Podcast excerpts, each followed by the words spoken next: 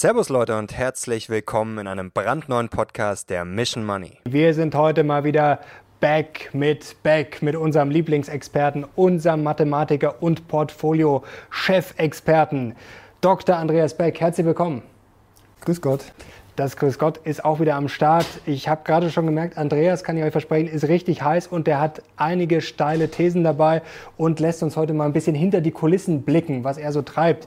Denn wir haben ja vor kurzem darüber gesprochen, über das Thema Crash, über diesen ja, sagenumwobenen Satz, wo gar nicht so viel dahinter steckt. Der Crash kommt, er wird irgendwann kommen, das wissen wir. Aber man kann ihn ja nur schwierig bis unmöglich terminieren. Jetzt ist die Frage, wenn das eigentlich gar nicht möglich ist, was macht man denn im Risikomanagement als Portfolioexperte so den ganzen Tag? Wie vertreibt man sich die Zeit? Und wo forschst du gerade dran? Ja, vielen Dank. Also Jetzt haben wir schon öfter darauf hingewiesen, dass man Crash nicht vorhersagen kann. Das ist mhm. geradezu das Wesen eines Crash. Und da ist die Frage berechtigt, was macht eigentlich jemand, der im Portfolio-Management äh, die Risiken bewerten möchte. Und ich fange mal so an, was der Standard ist. Der Standard ist, dass man sogenannte Stresstests rechnet. Mhm. Das heißt, letztendlich man macht sich Sorgen um irgendwas, was in der Zukunft passieren könnte, sucht dann in der Vergangenheit Datensätze, wo schon mal was Ähnliches passiert ist und ähm, extrapoliert die dann auf heutige Portfolios, um ein Gefühl dafür zu bekommen, Mhm. Welche Auswirkungen jetzt so ein Stressereignis auf das Portfolio haben könnte. Und ja, das wird, seit ich beruflich tätig bin, wird so gearbeitet. Ähm, es ist natürlich auch wahnsinnig bequem, weil ich bin immer compliance-sicher und rechtssicher, weil es ist immer eindeutig. Ich habe ein eindeutiges Datenset und mhm. ich habe dann eine eindeutige Methode und es kommt ein eindeutiges Ergebnis raus sogar ein ganz genaues Ergebnis, 16,75 Prozent ist dann der Maximum Drawdown oder irgendetwas, also genau, was man haben will. Das Problem ist, dass man auch, seit ich beruflich tätig bin, eigentlich sieht, dass es nicht funktioniert. ja, weil ja, die Crashs sind doch oft neu, in gewisser Hinsicht dann immer wieder einzigartig und so historische Datenanalysen führen einen komplett in die Irre. Und da haben wir jetzt ein schönes Beispiel, ganz aktuell. Also schön meine ich jetzt nicht sarkastisch, aber wir haben ein konkretes Risikoszenario vor der Tür, was schon konkret benennbar ist. Was keiner auf dem Zettel hat oder wenige. Was typisch dann ist, es ist neu, das heißt, mhm. es ist äh, in den alten Datensätzen nicht vorhanden. Und deswegen wird es auch noch gar nicht diskutiert in der Presse oder von den Anlegern, aber sozusagen hinter den Kulissen, wir schauen uns das genau an. Man nennt das dann einen synthetischen Stresstest. Mhm. Ähm, man begibt sich dann in unbequemes Terrain, weil man hat keine Datensätze, sondern man muss dann wirklich äh, Stresssituationen simulieren, um dann zu sehen, was das bedeutet. Okay, das lassen wir uns gleich genau erklären. Ist sehr spannend. Jetzt ein bisschen kann man die Spannung noch rauszögern. Du hast es gerade schon äh, perfekt erklärt. Das Problem bei den Crashes ist ja, dass man sie eben noch nicht kennt. Und das ist ja ein bisschen dieses äh, schwarzer Schwan-Phänomen. Äh, war ja auch in der Finanzkrise so. Da gab es ja auch diese tollen äh, Modelle von Goldman Sachs und Co. Aber man hatte halt die Immobilienkrise dann nicht so auf dem Schirm und dann, als das kam, schlug das ja quasi so hoch aus, dass es quasi eigentlich unmöglich war. Und womöglich war es dann nicht mehr, als es möglich wurde. Das ist ja quasi diese Überraschung. Jetzt ist die Frage, wie kann ich denn was ausrechnen? Du hast es gerade gesagt, synthetischer Stresstest. Ähm, ich musste ja wahrscheinlich zig, hunderttausend Simulationen laufen lassen. Aber wie simuliere ich denn was, was es quasi noch nie gegeben hat? Also ich habe ja keine, wie du es gesagt hast, keine Daten. Also das ist doch auch eigentlich fast unmöglich, oder? Ja, es gibt so, es gibt Stressereignisse, die halt ganz plötzlich kommen. Mhm. Irgendein Erdbeben oder so etwas. Da kann man natürlich gar nichts machen. Aber viel interessanter sind dann die Stressereignisse, die sich so langsam ankündigen. Und das, was wir jetzt haben, worüber wir heute sprechen, das ist eben genau sowas. Äh, ich beziehe mich jetzt da auf Ende Mai. Joe Biden hat den US-Geheimdienst beauftragt, äh, innerhalb von 90 Tagen einen Bericht vorzulegen, ob der Coronavirus doch aus dem Labor in Wuhan stammt. Mhm. Das Gerücht gibt es ja schon ein bisschen länger, aber jetzt meinst du, wird es konkreter? Genau, also das muss man sich mal vorstellen. Der amerikanische Präsident sagt so etwas. Er bezieht sich damit auf äh, konkrete Hinweise, die der US-Geheimdienst hat, dass nämlich Mitarbeiter des Wuhan-Institut für Virologie mhm. schon im Dezember 2019 Corona gehabt haben könnten und auch schon im Krankenhaus behandelt worden sein könnten. Aber das war jetzt grammatikalisch korrekt. ähm, Hinweise gibt es schon länger. Trump hat schon 2020 äh, darauf hingewiesen, dass das passiert sein könnte in diesem Labor. Seitdem ist einiges passiert. Ich sage mal, wirklich gekippt ist die Stimmung, als der WHO-Abschlussbericht kam und dort gesagt wurde, es ist höchst unwahrscheinlich, dass er aus dem Labor stammt. daraufhin hat sich ein Aufschrei in der Forschergemeinde weltweit äh, ereignet. Die haben dann auch gemeinsam publiziert in Science und haben gesagt, das Einzige, was wir jetzt nach diesem Abschlussbericht wissen, ist, dass China die, Staat, die, Daten nicht herausgibt und eine Untersuchung nicht zulässt und man deswegen nicht wissen kann, ob oder ob nicht. Und die Aussage ist nicht haltbar. Und genau, das heißt, es konkretisieren sich die Hinweise, dass da etwas dran sein kann. Mhm. Man hat es sogar terminiert, weil jetzt man weiß, Mitte, Mitte August kommt der Abschlussbericht und jetzt gibt es halt zwei Möglichkeiten. Entweder in dem Abschlussbericht steht drin, wir haben keine weiteren Hinweise gefunden oder es passiert was. Okay, dass das jetzt natürlich ein Hammer wäre, also wenn es so wäre, klar, da würden sich alle überschlagen. Jetzt ist natürlich die Frage, hm, wäre natürlich eine Knallermeldung. Äh, für die Presse würden wir wahrscheinlich alle rauf und runter diskutieren, aber wo ist jetzt da konkretes Risiko für die Börse und für mich als Anleger? Ja, genau. Also jetzt haben wir so ein Ereignis, was am Horizont schon klar beschreibbar ist und jetzt mhm. kann ich eben mir überlegen, wie kann ich das in den in den, in den Stresstest übersetzen. Also wie kann ich das in einen konkreten Schadensfall für Wertpapierportfolios äh, übersetzen? Das ist jetzt in diesem speziellen Fall erstmal ein juristisches Thema, weil es geht darum, sozusagen, was passiert mit einem Weltaktienportfolio und einem Weltanleihenportfolio, wenn sich diese These bestätigen sollte und dann, ja, was passiert dann? Ich meine, die ganze Welt ist ziemlich verärgert, würde ich sagen. Und die ganze Welt könnte China mit Schadensersatzforderungen konfrontieren und es könnte zu einer enormen Eskalation also führen. Der Schadenersatz wäre wahrscheinlich auch relativ groß. Also wenn man da jetzt mal ja, anfängt zu rechnen wahrscheinlich. Nein, also wenn man sich das mal überlegt, was das bedeuten würde, dann ist das gewaltig. Mhm. Ja, dann ist das gewaltig. So, dann ist die, die, die erste Frage keine mathematische, sondern eine rein juristische. Mhm. Ja, also Staaten sind souverän und es gibt zwar den Internationalen Gerichtshof. Aber es ist jetzt gar nicht so einfach, dass Staaten dort äh, in, in, in eine Schadenshaftpflicht genommen werden und angeklagt mhm. werden. Jetzt, also nur, dass irgendwie was passiert ist, was jetzt der Welt nicht passt, reicht auf jeden Fall nicht aus für so eine Anklage. Ähm, jetzt ist es aber in diesem konkreten Fall so, das ist juristisch eindeutig, also das haben wir untersuchen lassen. Mhm. Es gibt tatsächlich äh, man kann es tatsächlich dingfest machen. Und zwar ähm, hat China ähm, eine Verpflichtung unterzeichnet 2005 der WHO gegenüber, dass sie, wenn eine neue Krankheit, ein neuer Virus oder so irgendwo entsteht, dass sie das sofort melden. Okay, also das wäre dann sozusagen, da könnte man sie packen.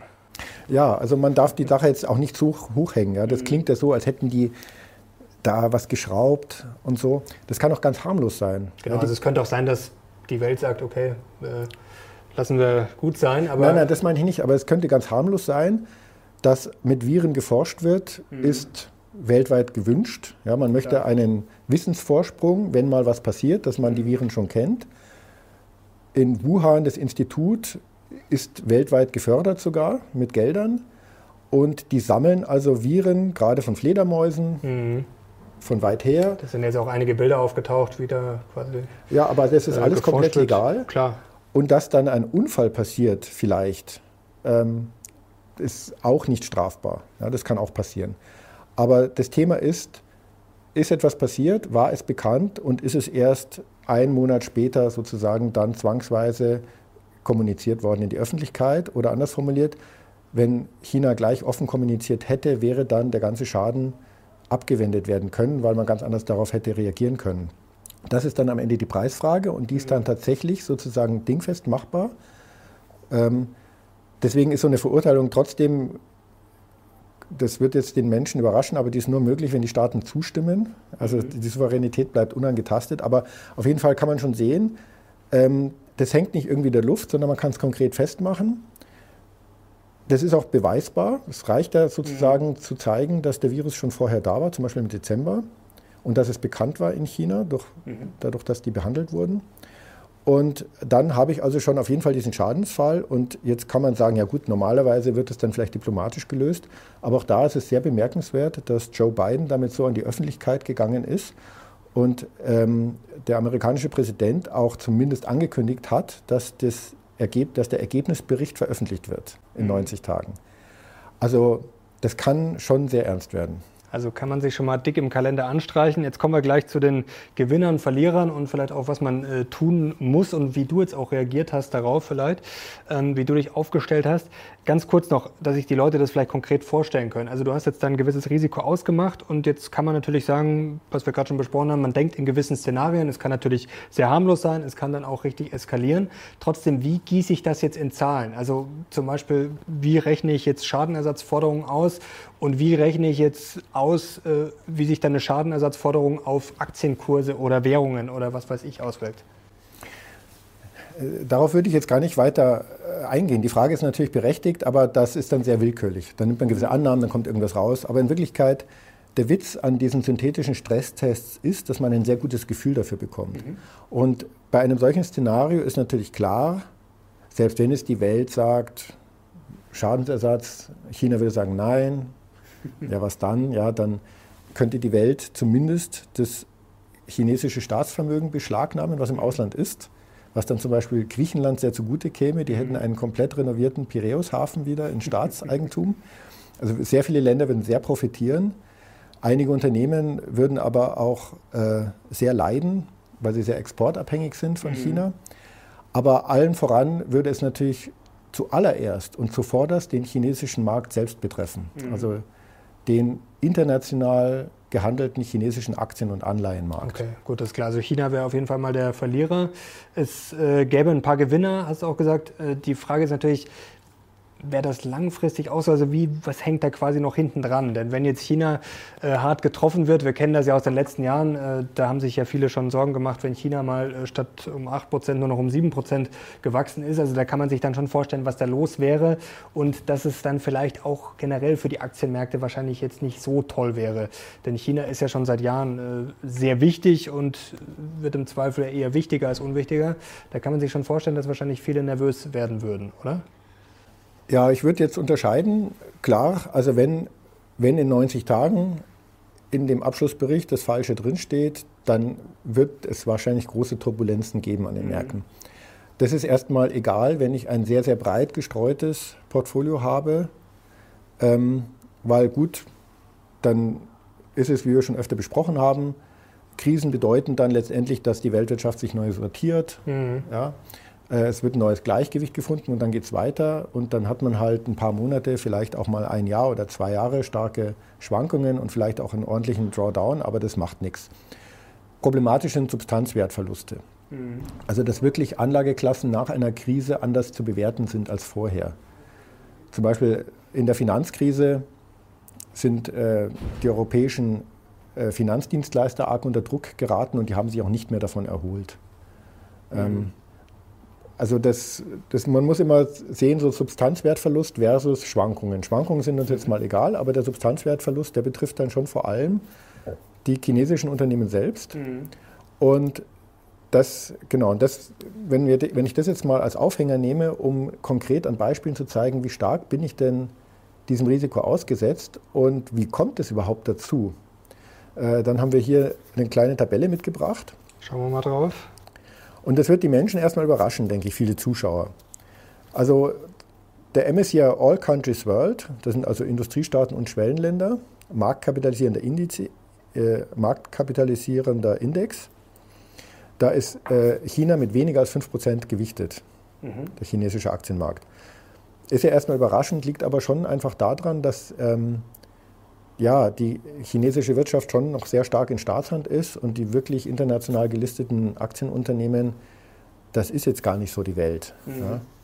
Wenn ich jetzt den Gleichwertindex mache, wie wir es im Global Portfolio One machen, dann habe ich eine etwas höhere Gewichtung. Ich bin bei 6,2 Prozent. Ähm, also gerechnet auf 100 Prozent Aktienquote. Mhm. Ähm, woher kommt der Unterschied zustande? Der Unterschied kommt daher zustande, dass wenn ich es mit fundamentalen Kennzahlen kombiniere, dann kann man sagen, diese börsennotierten chinesischen Unternehmen, die stehen für 6,2 Prozent der weltweiten Unternehmensgewinne, deswegen sind sie da auch etwas höher gewichtet. Mhm. Aber wenn ich jetzt in so naive Portfoliokonstruktionen gehe, wie sie viele Privatanleger vornehmen, zum Beispiel eine BIP-Gewichtung, dann komme ich auf ganz andere Zahlen. Also dann ist zum Beispiel nur China mit über 11 Prozent gewichtet. Ja. Also BIP kann man so und so rechnen, aber ich habe jetzt hier mal eine ganz prominente Art, die, diese BIP-Portfolios zu rechnen genommen. Und da sehe ich, ich bin in einer ganz anderen Liga unterwegs. Also ich habe das China-Exposure mehr als verdoppelt zur eigentlichen Marktkapitalisierung. Und in, in, in solchen Portfolios würde ein solches Risiko zu ganz anderen langfristigen Ergebnissen führen, als wenn ich eine echte Diversifikation gefahren habe. Und jetzt mhm. der Punkt, auf den ich heraus möchte heute und äh, was, glaube ich, für die Zuschauer einfach, äh, was sie hoffentlich zum Nachdenken anregt, ist, Warum ist denn bei naiven Portfolios die China-Gewichtung so extrem hoch?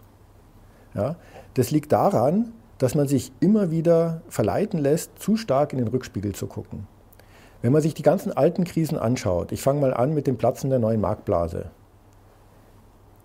da ist der chinesische Aktienmarkt relativ unbeschadet daraus hervorgegangen. Dann kamen die Terroranschläge. China wieder unbeschadet. Dann kamen die äh, Bilanzfälschungen, WorldCom, Enron, Parmalat und so weiter. Wieder China, der Fels in der Brandung. Dann kam die Finanzkrise. China so hat die Welt gerettet, kann man fast mhm. sagen. Mhm. Aus regulatorischen Gründen hatten chinesische Versicherungen und Banken keine falsch gerateten US-Hypotheken in ihren Bilanzen. Ja, dann kam die Euro-Krise. Und jetzt selbst bei der Corona-Krise bisher ist China ist besser, Asien auch ganz gut wieder rausgekommen, besser ja. Äh, mhm. durch, durchgekommen als viele andere Länder. Und das verleitet einem so zu so einem Gefühl, das ist doch wirklich der Fels in der Brandung. Und es ist egal, was passiert. Ich kann es gar nicht hoch genug in meinem Portfolio gewichten. Mhm. Jetzt gibt natürlich keiner gerne zu, dass er sich so von der Vergangenheit blenden lässt und sucht dann immer so Scheinargumente. Und für mich ist dieses BIP schon so eine Art Scheinargument. Weil diese BIP-Gewichtung, die ist populär geworden, so um 2005 bis 2008 herum. Ja, und gerade in dieser Zeit, wenn ich so Backtests gerechnet habe, sahen so BIP-gewichtete Portfolios auch wahnsinnig gut aus. Und jetzt fährt man das halt weiter. Ähm, aber in Wirklichkeit muss man, kann man da gar nicht kritisch genug sein. Also wenn man sich so mhm. nach Gefühl ein Portfolio zusammenbaut, und dann so eine rückwirkende Argumentation sucht, das zu begründen, warum das denn toll ist, da muss man wirklich vorsichtig sein, weil man fällt in der Regel auf so einen Zirkelschluss rein. Ja. Mhm. Man hat das Gefühl, das ist gut aufgrund von guten historischen Daten und dann macht man eine Rückrechnung, um es zu testen und zufällig ist es dann auch richtig. Ja. Das BIP ist ja auch nicht gesetzt. Also da gibt es ja das schöne Japan-Beispiel, da war natürlich der BIP-Anteil auch mal viel höher, da war auch der Aktienanteil mal extrem hoch beim MSCI World in den 80er Jahren. Also ich meine, so ein BIP kann sich auch verändern. Also das ist ja auch überhaupt nichts, worauf man sich jetzt verlassen kann. Nur weil das BIP jetzt heute hoch ist von China oder Amerika, muss es ja auch in 20 Jahren nicht so sein. Äh, glaubst du auch, dass da vielleicht eine Rolle noch spielt, ähm, dass einfach China schon ja, man kann schon sagen, gehypt wurde in den letzten äh, fünf bis zehn Jahren. Äh, es gibt sehr viele Experten, die vielleicht auch zu Recht sagen, ich will das jetzt gar nicht äh, bewerten, aber die natürlich sagen, ja, China macht jetzt alles platt.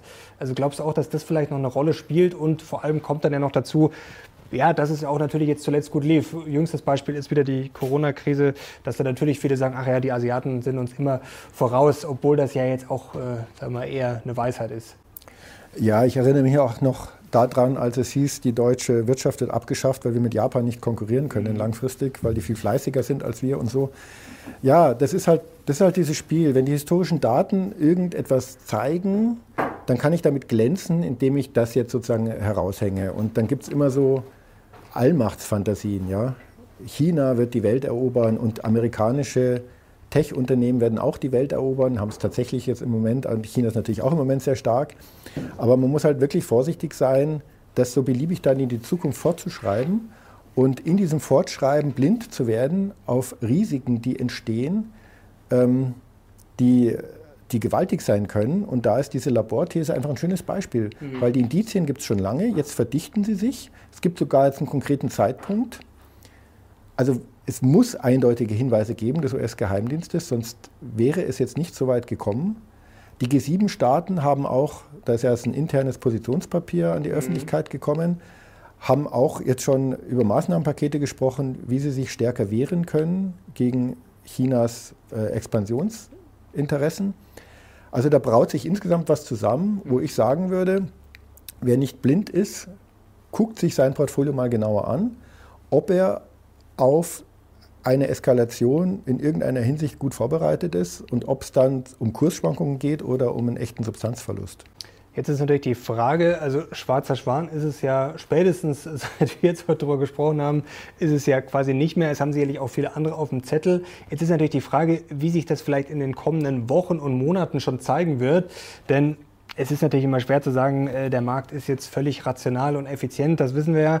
Aber die Märkte preisen sowas ja schon irgendwo auch ein. Also ähm, glaubst du, dass das eingepreist wird oder dass da viele wirklich einfach weiterhin sag mal, blind sind auf diesem Auge? Das wird nicht eingepreist, also weil sich es in den historischen Daten überhaupt nicht mhm. zeigt. Okay. Und solche Dinge sind dann plötzlich. Also das kann ich wirklich sagen. Ich habe auch bei, bei NTV zum Beispiel schon dazu veröffentlicht oder so, das ist egal. Und auch bei den institutionellen Kunden, wo wir eben solche Risikoanalysen jetzt rechnen, das, man hatte eh noch Zeit. Ja? Also Mitte August wird es ernst. Aber wenn so wirklich so wirklich neue Ereignisse kommen, da wähnt man sich schon noch immer sehr, sehr lange im komfortablen Bereich ja, und, mhm. und guckt erst mal, was die anderen machen. Und also auch die US-Hypotheken-Problematik ist spätestens seit 2005 intensiv diskutiert worden und erst Mitte 2007 ging es dann den Bach runter. Wobei die Tatsache, dass es da den Bach runterging, war tatsächlich gar nicht terminierbar. Das hätte auch noch ein paar Jahre gut gehen können oder also das ist halt mhm. dann plötzlich Zufall. Auch die Euro-Krise, wenn man so will, ja, die Verschuldung der Südstaaten, warum das gerade 2011 dann angefangen hat zu eskalieren mit Italien, warum nicht 2010, warum nicht 2012, ja.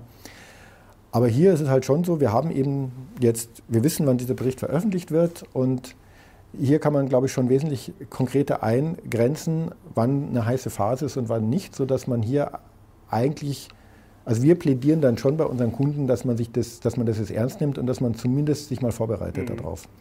Gold hast du auch reingenommen, noch ein bisschen. Ja, wir haben tatsächlich äh, in unserem Portfolio, also auf der einen Seite fühlen wir uns sehr komfortabel mit unserer China-Gewichtung und auch mhm. insgesamt, wie wir aufgestellt sind. Äh, und dann haben wir jetzt auch noch zweieinhalb Prozent Gold tatsächlich aufgenommen in die Investitionsreserve, weil das in so einem Stressfall tatsächlich äh, so eine Gegenkorrelation dann haben könnte. Ja. Und jetzt vielleicht der langfristige Ausblick. Also wir haben jetzt gelernt, das haben viele nicht auf dem Zettel, da könnte es China schon ordentlich erwischen. Also wie gesagt, das wissen wir jetzt nicht, das muss nicht so kommen, aber das ist eine Option. Ähm, jetzt ist natürlich die Frage, kommt dann doch der größte Crash aller Zeiten sozusagen ausgelöst von China oder wie schätzt du jetzt das Ganze, du hast es vorher schon angedeutet, dass es dann halt zwischenzeitlich mal wehtut, aber dann vielleicht doch nicht so schlimm ist. Also kommt jetzt dadurch vielleicht der größte Crash aller Zeiten oder doch wieder nicht? Äh, nein, die Welt geht von sowas nicht unter. Es geht vielleicht um eine teilweise Rückabwicklung der Integration Chinas in die offene Weltwirtschaft. Mhm. Sicher mit, mit enormen Schwankungen an den Märkten. Also jede Veränderung führt ja gleich zu extremen Auswüchsen oder nicht immer, aber oft. Aber die Weltwirtschaft ist die Weltwirtschaft und für die ist es halt dann auch wieder nur ein eines dieser Ereignisse, dass es nicht alles glatt läuft und es nicht alles planbar ist und die Sieger kommen und gehen. Ja.